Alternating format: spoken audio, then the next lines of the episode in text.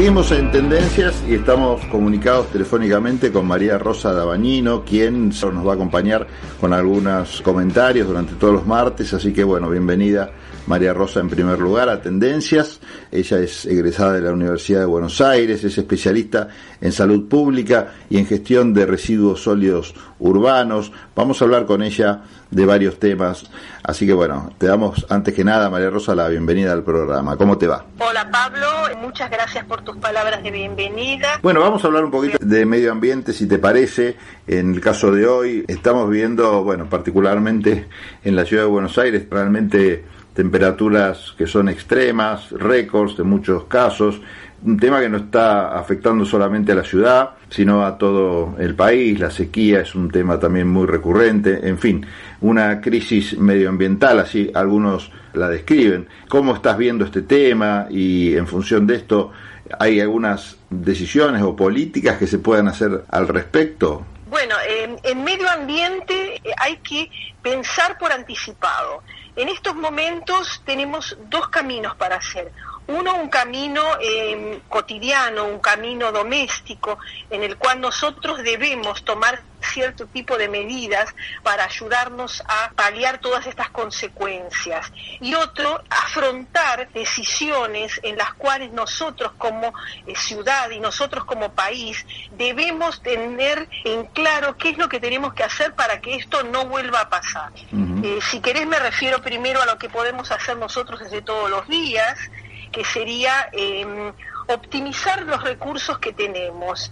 Es decir, no pretender estar con un aire acondicionado a 18 grados de temperatura, regularlo a una temperatura acorde, ver los momentos en los cuales nosotros tenemos que hacer nuestras diarias tareas, hacerlos en horario matutino, hacerlos al atardecer, optimizar las labores domésticas, compaginar con nuestra familia, eh, salir este, en momentos acompañando a los más débiles, a, los, a nuestros abuelos, a nuestros papás, no dejarlos abandonados en la calle solitos por más que ellos quieran, también los niños, pero bueno, también me refiero a que todo esto es la consecuencia de no respetar ciertas normas del medio ambiente. Bueno, esto en función de lo que uno puede hacer de forma particular, que no es menor, no hay una falta de conciencia de lo que uno, eh, en materia de lo que uno puede ayudar, eh, muy importante y, parece increíble que no entremos en razones. Y en cuanto a la política, ¿qué es lo que vos pensás que se podría realizar o mejorar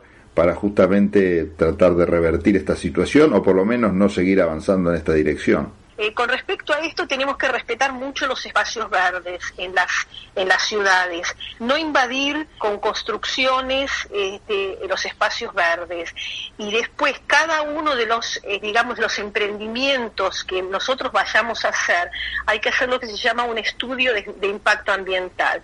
Eh, yo soy muy consciente, pertenezco a un partido, a Republicanos Unidos, soy referente del partido de que el desarrollo es muy importante para volver al crecimiento económico que todos buscamos, el bienestar que nosotros deseamos para, para nosotros, para nuestros hijos, para nuestros nietos, nuestros bisnietos. Eh, no se puede dejar de respetar ciertas eh, normas, como por ejemplo los árboles. Los, árboles mitigan la temperatura en uno o dos grados. Los espacios verdes actúan como sumideros del agua de lluvia y transmiten esa agua que recogen hacia las napas profundas. Eh, eso es a nivel de medidas gubernamentales. Tampoco nosotros debemos generar un tipo de energía limpia. En la ciudad de Buenos Aires se tiene que propiciar que haya recuperación de energía por paneles solares, que no solamente es muy barata, prácticamente es costo cero, sino que no cargas a la red de suministro de energía con eh, una alta demanda, porque lo que pasa es que en estos momentos hay una alta demanda en la red generada por los aire acondicionados, por la gente que eh, con todo su derecho sentirse cómoda, pero eso genera una alta demanda y además los cables son conductores eh, metálicos. Con el calor se recalientan de por sí.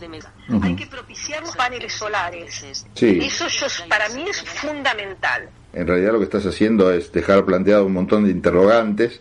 Me parece interesante por ahí que lo sigamos desilvanando en próximos programas. Perfecto, no, la verdad muy agradecida.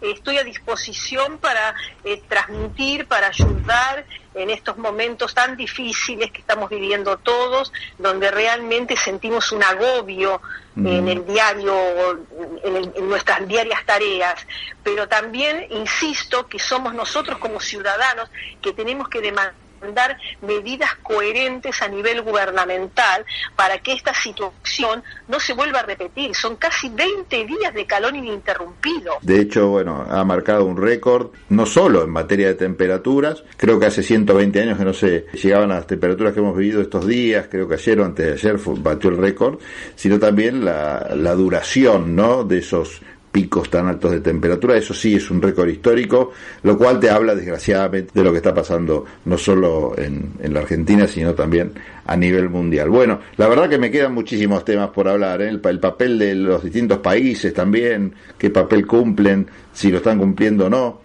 porque se habla mucho y se hace poco también a nivel internacional. Si te parece, María Rosa, lo seguimos conversando la próxima. Exactamente, la, próxima vez me gustaría hablar de los gases de efecto invernadero, gustaría hablar de los acuerdos, los acuerdos que firmaron los países en el denominado Acuerdo de París, donde se comprometen a reducir los gases del efecto invernadero. Bueno, pero esa es la segunda parte, Pablo.